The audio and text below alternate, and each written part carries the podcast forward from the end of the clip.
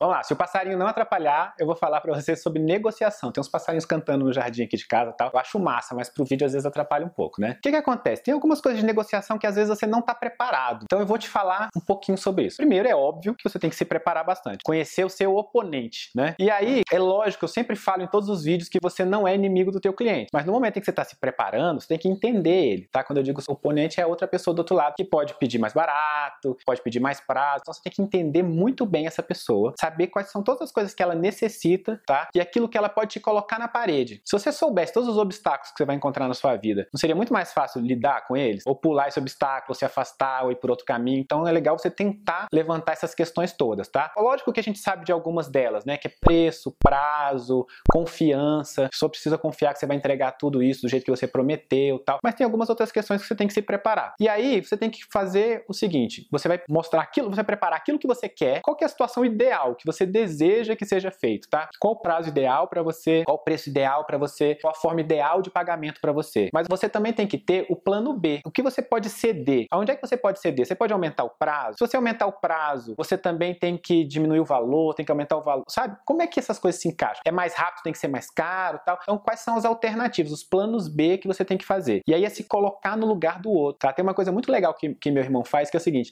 quando ele está negociando com alguém e ele acha que chegou num ponto em que a pessoa está sendo é, exigente demais, ele oferece a troca para a pessoa e fala: não, então, seguinte, então eu faço isso, você faz, sabe? Você inverte o lugar da pessoa, muitas vezes isso dá certo. Ah, você acha que isso é bom? Você acha que tá legal para você? Tá bom, então vamos fazer o contrário, né? Então, tem algumas maneiras de você mostrar para a pessoa, você colocar ela no seu lugar também. Então, mostra isso, mas você tem que ter esse plano B. E tem uma outra coisa, quando você está exigindo demais de uma pessoa, Sun Tzu na arte da guerra dizia o seguinte, que você tem que construir uma ponte dourada para o seu oponente. O que, que, é aquilo? Sabe quando você pega um bicho e você é, vai atacar o bicho, ele está acuado num canto tal? A única opção que ele tem é te atacar de volta, porque ele já está acuado. Então você tem que criar uma opção de saída. Isso pode ser o plano B, pode ser o plano C. Você tem que ter opções de como é que você vai lidar com aquela pessoa. Então você pode, por exemplo, oferecer para aquela pessoa começar por uma consultoria, depois fazer uma outra parte do projeto, sabe? Ou então testar, ah, vamos, vou cobrar de você agora o estudo preliminar. Ele vai ser mais caro do que se eu cobrasse o estudo preliminar dentro do projeto inteiro, para você ver como é lidar comigo, e aí depois a gente acerta o restante, que são aqueles micro comprometimentos, sabe? Porque você vai dizer para a pessoa que aquilo não serve para você de jeito nenhum, e aí a única solução que ela tem é ir embora. Então, uma maneira de